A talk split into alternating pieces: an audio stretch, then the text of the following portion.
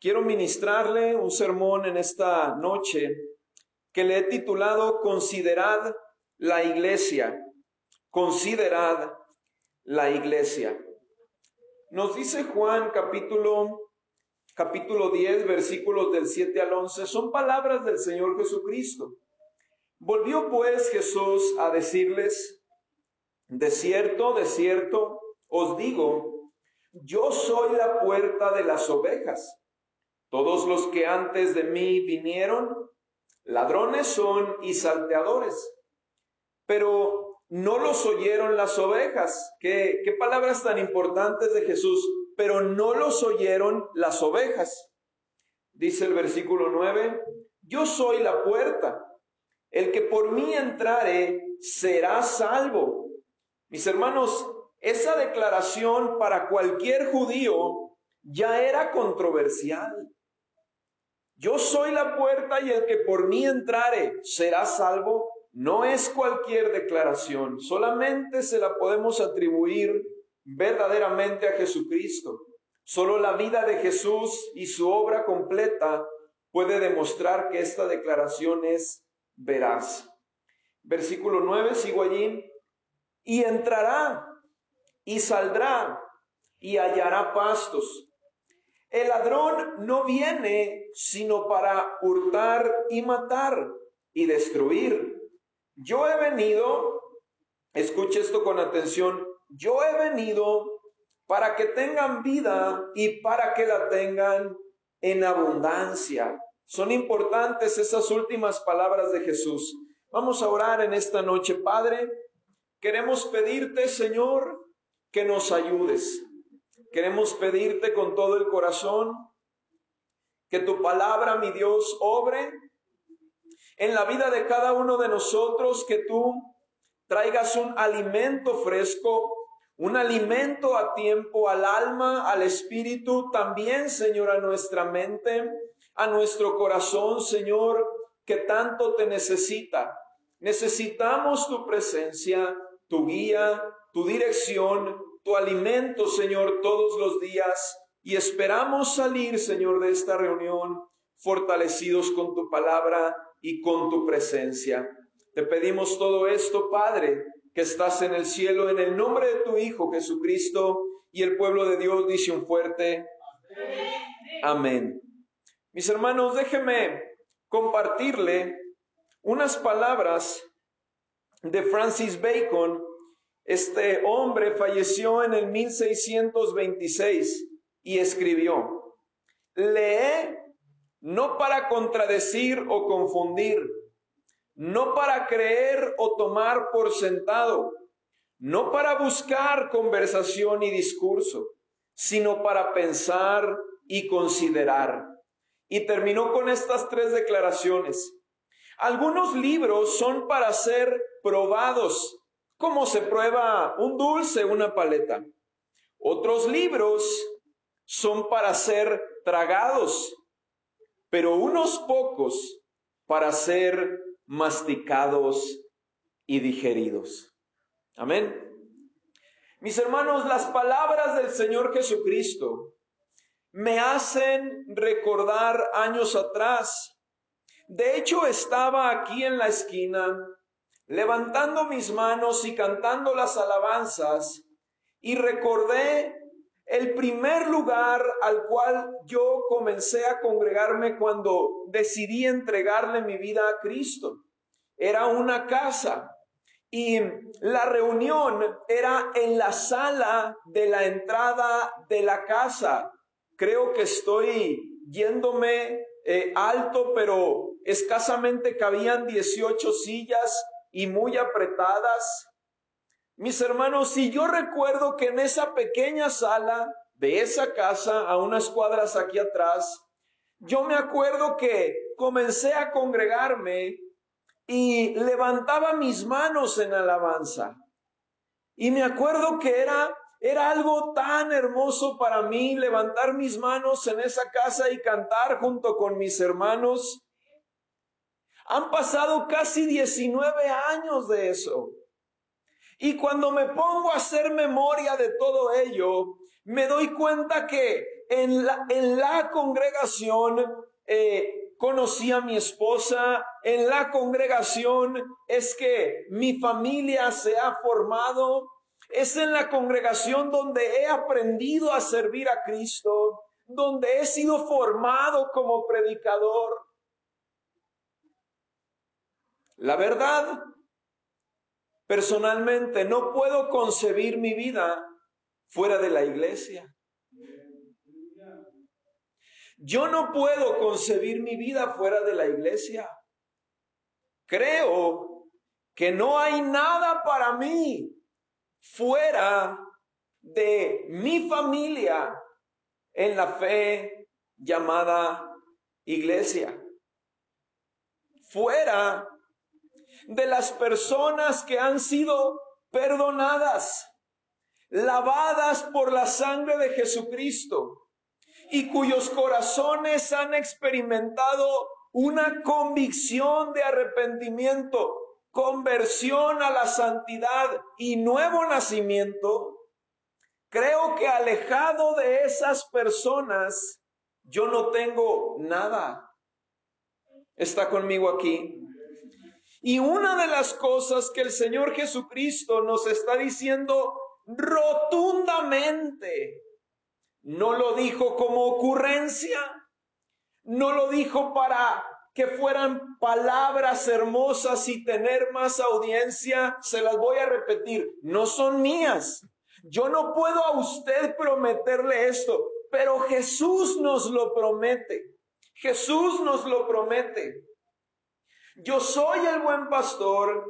El buen pastor su vida da por las ovejas. Eso es el versículo 11. Y regresando al 10 dice, yo he venido para que tengan vida y para que la tengan en abundancia. Así que yo quiero que nos enfrentemos a una pregunta en especial esta noche. ¿Acaso la vida en abundancia que Jesús menciona se puede vivir fuera de la iglesia? Hace poquito, unas cuantas semanas atrás, miramos el tema de la identidad de la iglesia. No me quiero equivocar, pero creo que fue un domingo por la mañana. Y entonces, mis hermanos, estuvimos viendo lo que es la iglesia. Comenzamos por la definición de la palabra en su idioma original, traídos fuera, llamados fuera. ¿Por qué? Porque la iglesia es única en su definición. Iglesia, usted que me está escuchando, la identidad de la iglesia es única en su definición, una definición extraída de la misma palabra revelada de Dios. Jesucristo se ha hecho de la iglesia, únicamente de la iglesia para traer esta vida abundante. Cuando decimos abundante, no deseamos pensar en miles de billetes, miles de autos y de casas. No, mis hermanos. Es una vida abundante en el espíritu. Una vida que solamente el Señor Jesucristo puede otorgar. Y también yo veo para atrás, cuando yo volteo en mis pensamientos a, a echar un vistazo a esos 19 años para atrás, me pongo a pensar en cientos de personas que estaban en las mismas bancas a las cuales yo llegué y que han claudicado, que se han alejado de la vida de la iglesia y no les ha ido bien. Ahora esto no es una amenaza. Usted puede decidir tener una vida de iglesia o usted puede decidir tener una vida al estilo del mundo. Es decisión de cada uno de nosotros. No le estoy amenazando. Yo no vine a levantarle el dedo y decirle, si tú no vives tu vida como la iglesia, te va a ir muy mal. No, mis hermanos. Si Jesucristo no necesitó amenazar a nadie para seguirlo, ¿quién soy yo para amenazarle? Yo no soy nadie. Yo decidí amar a Jesús. Decidí seguirlo. Y Él me ha ayudado. Él me ha bendecido. Él me ha sostenido. Él me ha soportado. Él me ha amado. Él me ha dado destino. Él me ha dado identidad. Amén. Pero la pregunta aún sigue. ¿Es posible tener esta vida abundante fuera de la, de la vida de la iglesia? Hermano, encontré unas palabras de un hermano, de un hermano llamado David Platt que creo que vale la pena que las escuchemos con atención. David Platt dice así, él escribe, para mi vergüenza, solía dormirme al escuchar discusiones acerca de eclesiología. Si usted no sabe qué es eclesiología, es el estudio de la doctrina de la iglesia. O sea que es estudiar todo lo que la Biblia tiene que decir acerca de la iglesia. ¿Sale? Eso es eclesiología.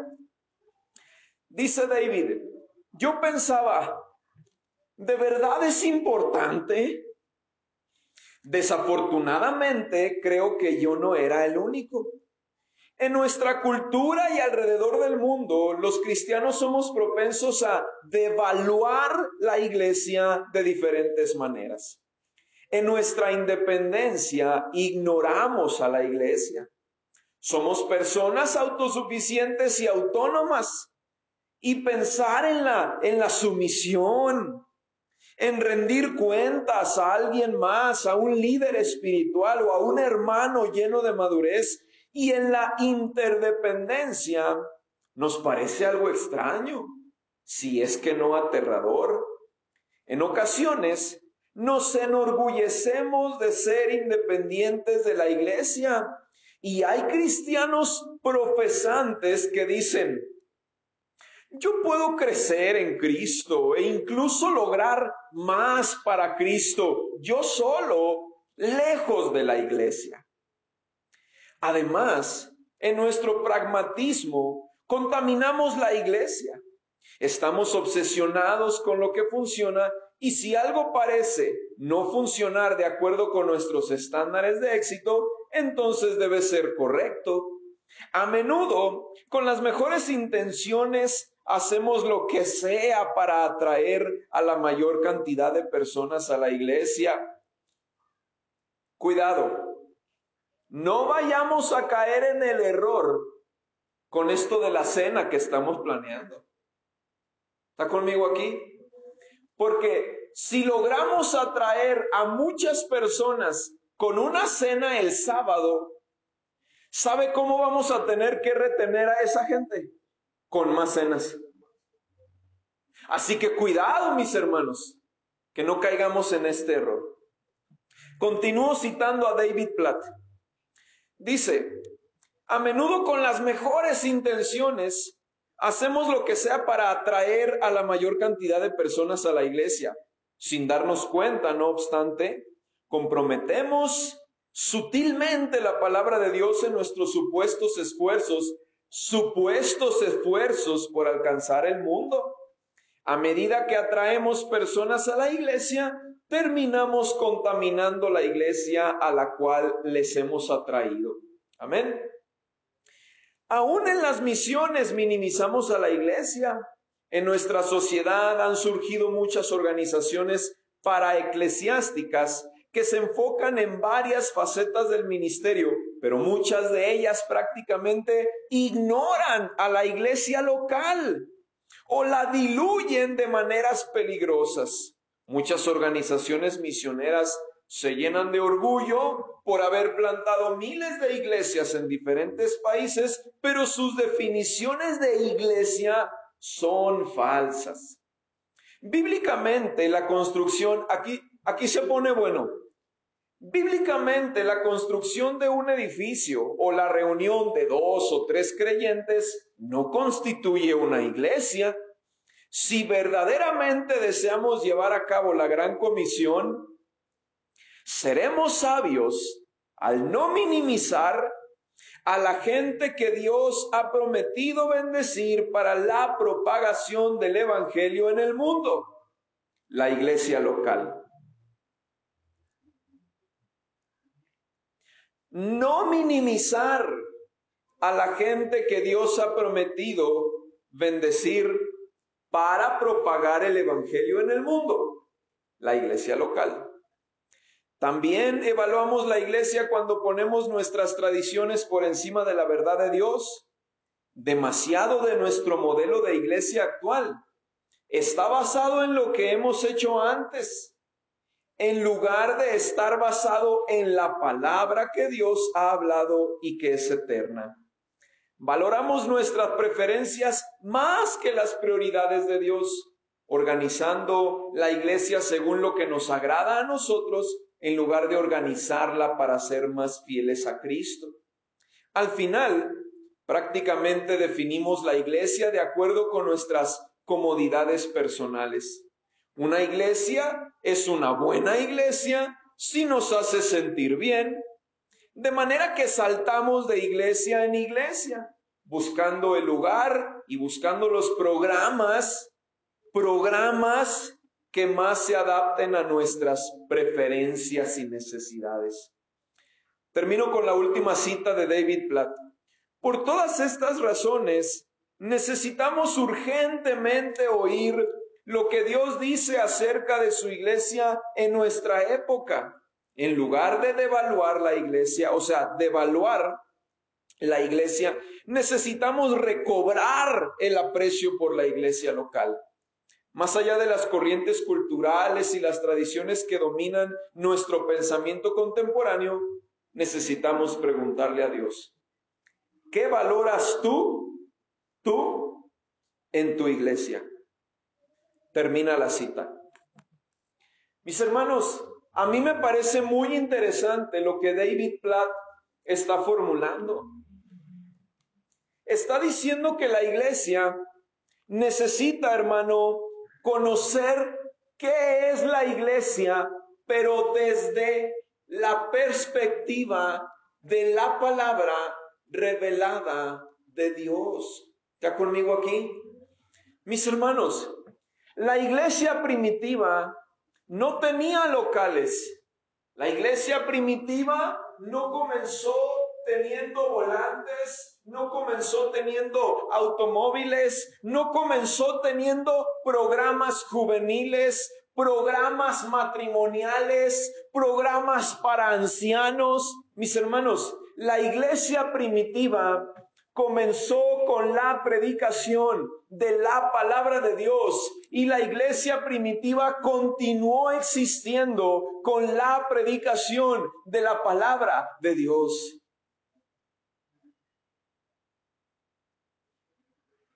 Sería muy bueno que nos preguntáramos, ¿acaso nosotros, la iglesia de Jesucristo, en pleno y avanzado siglo XXI, también nos ha de sostener la palabra de Dios y su proclamación.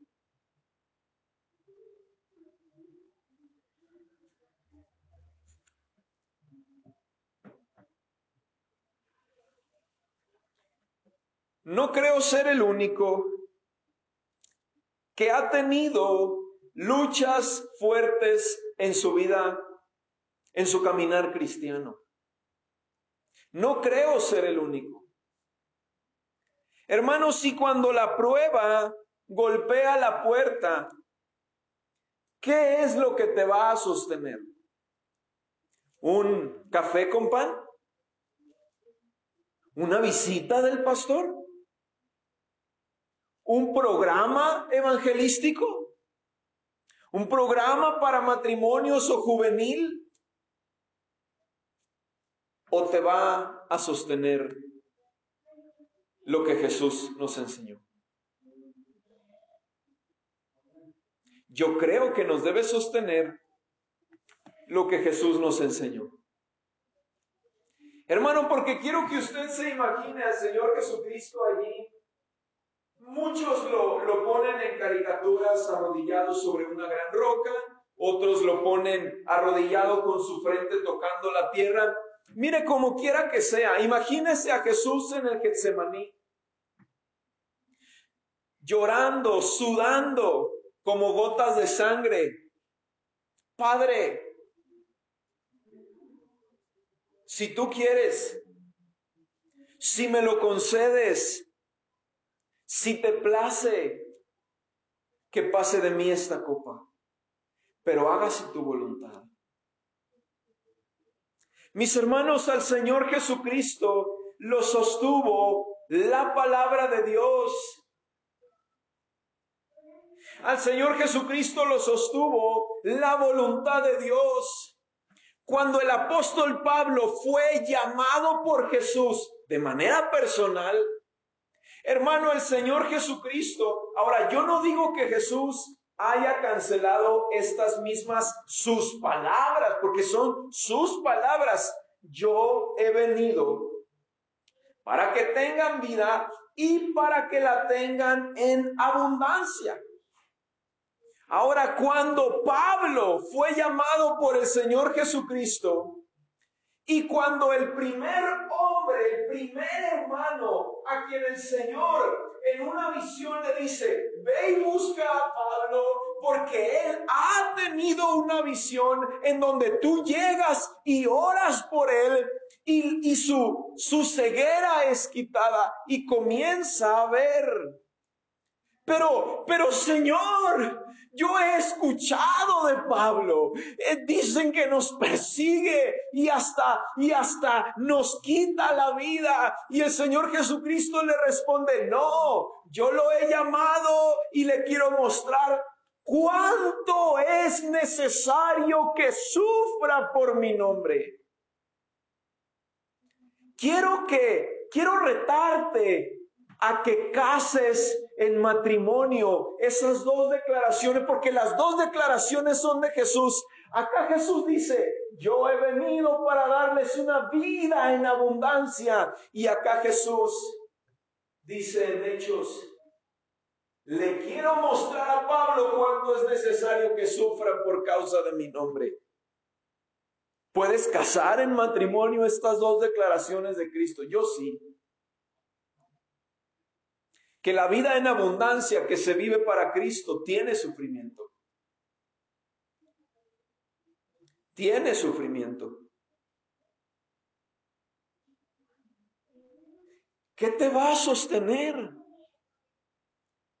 Le repito, yo no puedo concebir mi vida sin la iglesia.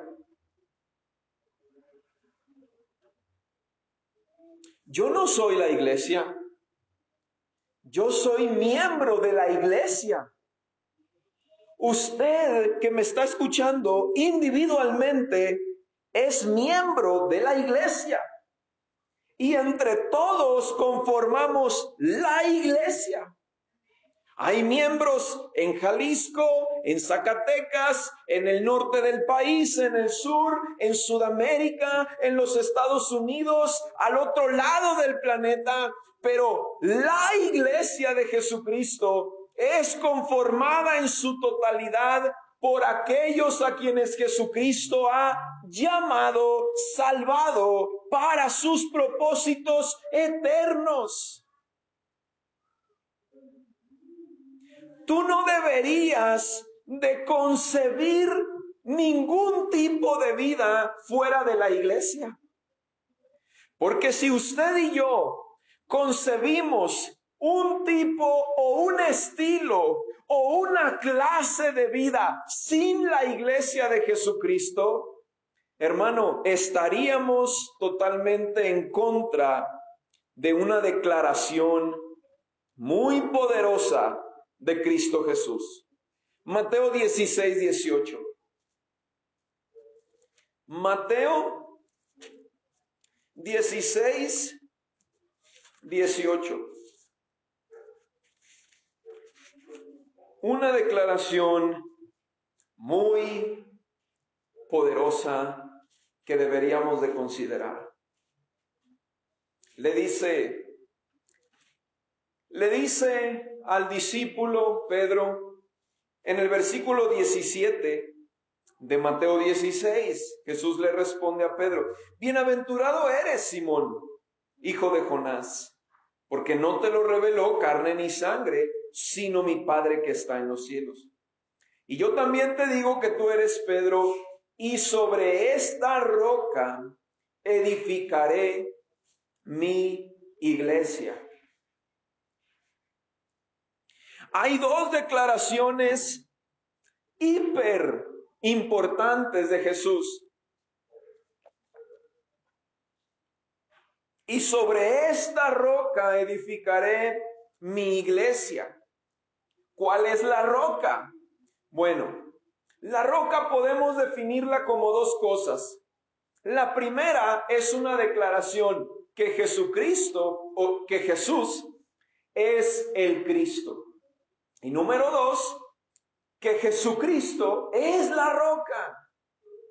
¿Cuál es esa roca? Jesús. Plasmada en palabras de verdad que Jesús es el Cristo. ¿Sí? Cristo por definiciones Mesías.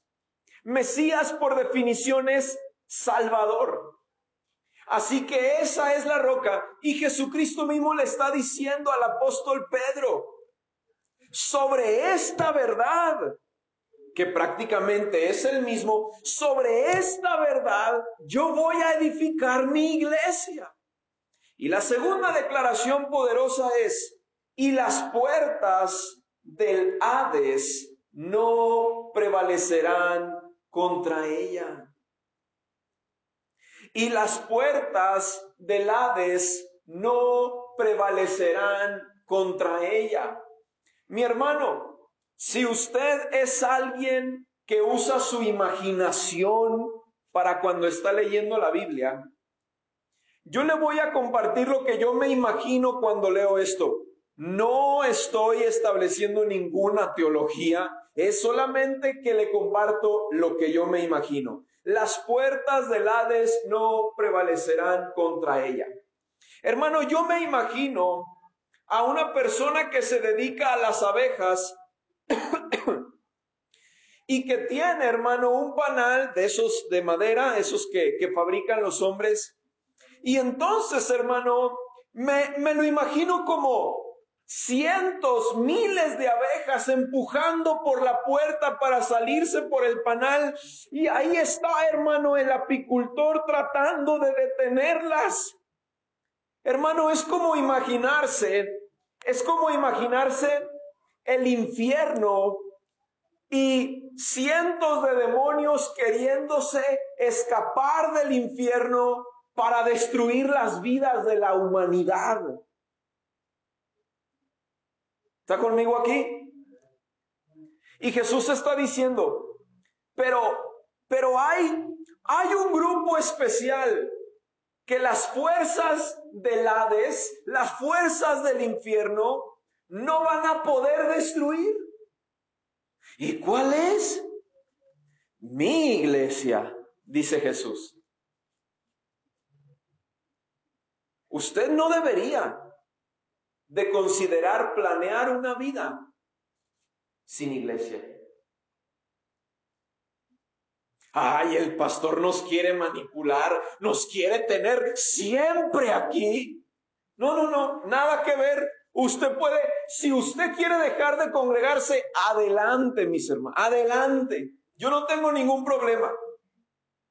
Claro, si lloraría, si tendría mucha tristeza, entraría en depresión, pero ah, cosas mínimas. Pero mis hermanos, no, esto no se trata de mí, esto se trata de los planes eternos de Cristo Jesús. Necesitamos la iglesia. ¿Está conmigo aquí? Necesitamos la iglesia de la misma manera que mi ojo izquierdo necesita todo mi cuerpo. De la misma manera que mi dedo meñique necesita mi brazo entero y mi cuerpo entero. De la misma manera que mi pulmón necesita mi cerebro para funcionar. De la misma manera que mi sistema digestivo necesita mi cerebro para funcionar. Usted se va a dormir. Usted se va a dormir y usted no le pide a sus pulmones, por favor, pulmones, no dejen de funcionar mientras duermo. Corazoncito, no dejes de palpitar mientras me echo un sueñito. Hermano, el cerebro sigue despierto, sigue funcionando. Es por eso que la palabra de Dios le llama a Jesucristo la cabeza de la iglesia. Necesitamos la iglesia. No podemos ser nadie para Cristo, para su reino, ni para la eternidad, sin el diseño de Jesús de la iglesia. Amén.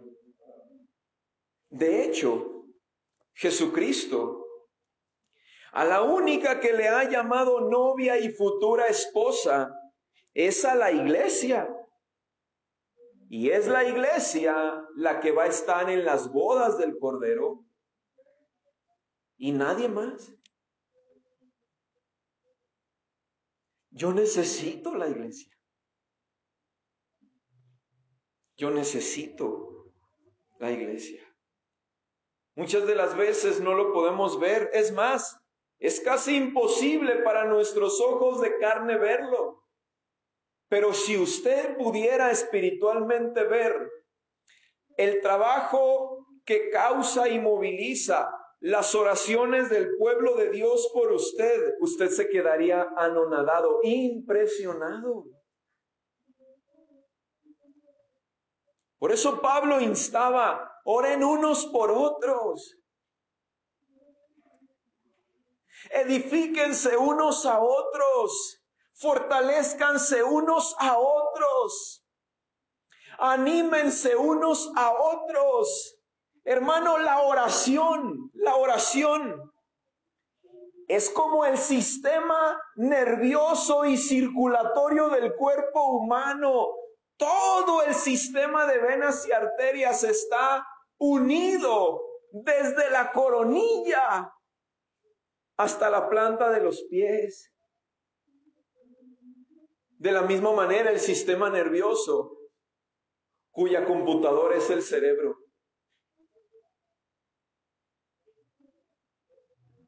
Eso es espiritualmente orar unos por otros. Aleluya. Mira hermano, el papel tan impactante de la iglesia en la historia de la iglesia. Hechos 12.1.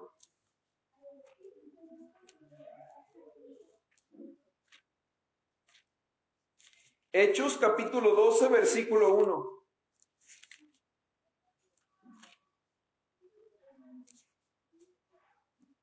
Dice, en aquel mismo tiempo, en aquel mismo tiempo el rey Herodes echó mano a algunos de la iglesia para maltratarles ¿Acaso es casualidad que el rey Herodes haya tomado para maltratarles a hermanos de la iglesia del Nuevo Testamento? No es casualidad. No es ninguna casualidad. Hechos capítulo 13, versículo 1. perdón, había entonces en la iglesia que estaba en Antioquía profetas y maestros Dos puntos y seguido. Bernabé, Simón el que se llamaba Níger, Lucio de Sirene, Manaén, el que se había criado junto con Herodes el tetrarca, y Saulo. Mis hermanos, ¿dónde es que estaban esos profetas y maestros? En la iglesia. No los hallabas en la universidad, en la biblioteca, en la iglesia. Porque es en la iglesia donde Jesucristo forma pastores, discípulos, maestros, profetas. Es ahí en la iglesia donde Jesús los forma. No puede formarlos en ningún otro lugar. Hechos 18, 22. Hechos 18, 22 nos dice así. Habiendo arribado a Cesarea, subió, es el apóstol Pablo, subió para saludar a la iglesia y luego descendió a Antioquía. Hermano, hay un interés especial en el apóstol Pablo por subir y saludar a la iglesia. Qué mal se siente, ¿verdad? Qué mal se siente un familiar que vive en otra ciudad que supo que tú estuviste de visita y no pasaste a visitarlo. Oye, supe que estuviste aquí el fin de semana. Sí, tía. ¿Y por qué no pasaste a saludarme, mijo? Tía, es que, oye, pero soy tu tía. ¿Cómo se te puede olvidar? ¿Qué excusa le pone a la tía? Hermano Pablo le tiene tanto estima y sabe que él mismo es parte de la iglesia que antes de partir a Antioquía visita la iglesia. Hechos 20, 17. Hechos 20, 17. Enviando pues desde Mileto a Éfeso hizo llamar a los ancianos de la iglesia.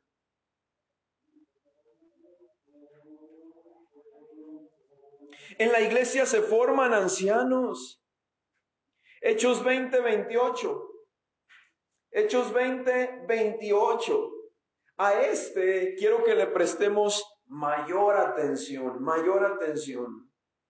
Por lo tanto, mirad por vosotros y por todo el rebaño en el que el Espíritu Santo os ha puesto por obispos para apacentar la iglesia del Señor. Ya no lea, ya no lea, por favor.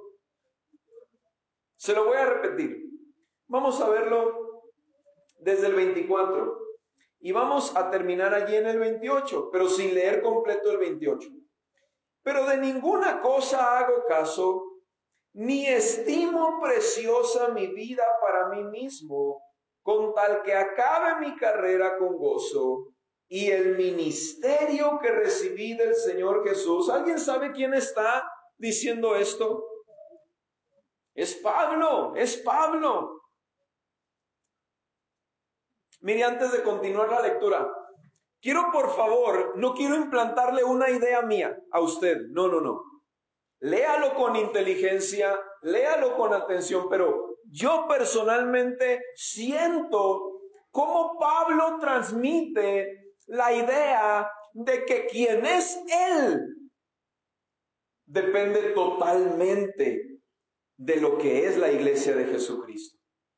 Ahora vamos a leerlo y si usted quiere compartir esa creencia mía, esa convicción mía, compártala. Dice el 24, pero de ninguna cosa hago caso, ni estimo preciosa mi vida para mí mismo, con tal que acabe mi carrera con gozo y el ministerio que recibí del Señor Jesús para dar testimonio del Evangelio de la gracia de Dios. Y ahora, he aquí, yo sé que ninguno de todos vosotros entre quienes he pasado predicando el reino de Dios verá más mi rostro. Por tanto, yo os protesto en el día de hoy que estoy limpio de la sangre de todos, porque no he rehuido anunciaros todo el consejo de Dios. Por tanto, mirad por vosotros y por todo el rebaño en el que el Espíritu Santo os ha puesto por obispos para apacentar la iglesia del Señor. Hasta allí. Hermano, le está diciendo a todos los hermanos. Le está diciendo a cada miembro de la iglesia, hermano, necesitas mirar por el rebaño.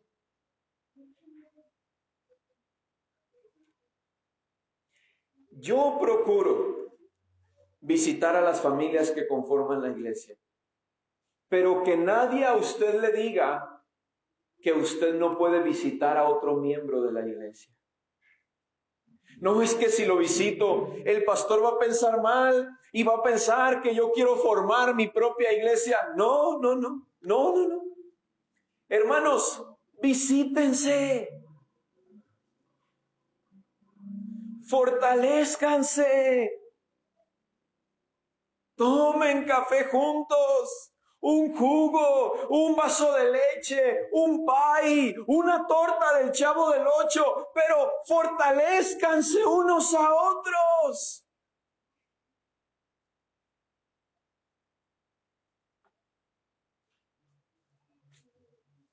Se entiende que no nos vamos a visitar unos a otros para hablar mal de aquel o aquel hermano o aquella hermana, claro que no. Una iglesia sana no hace eso.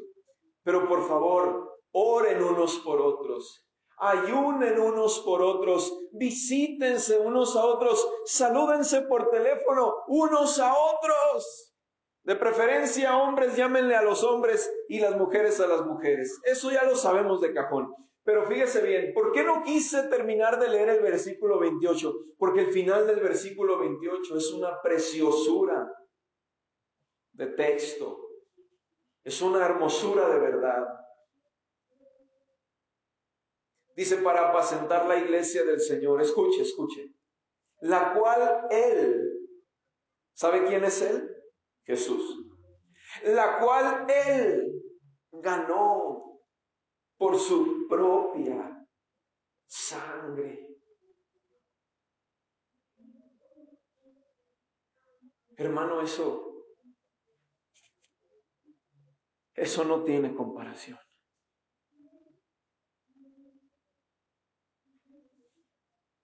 la cual él ganó por su propia sangre.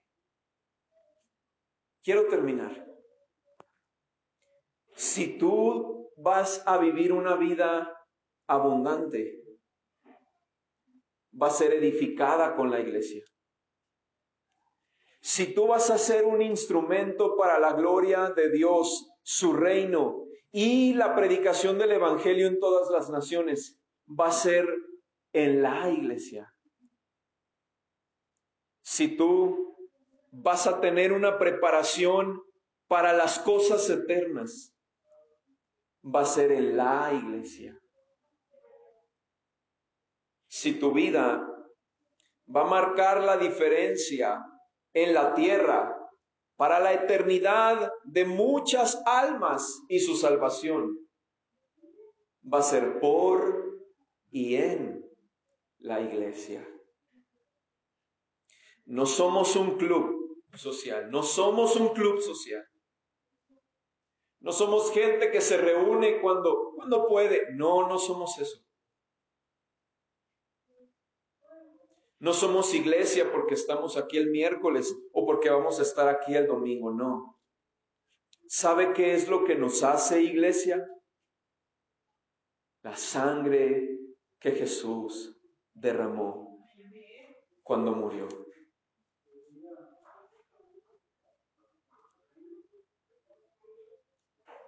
Y no solamente la cruz está manchada por la sangre de Jesús.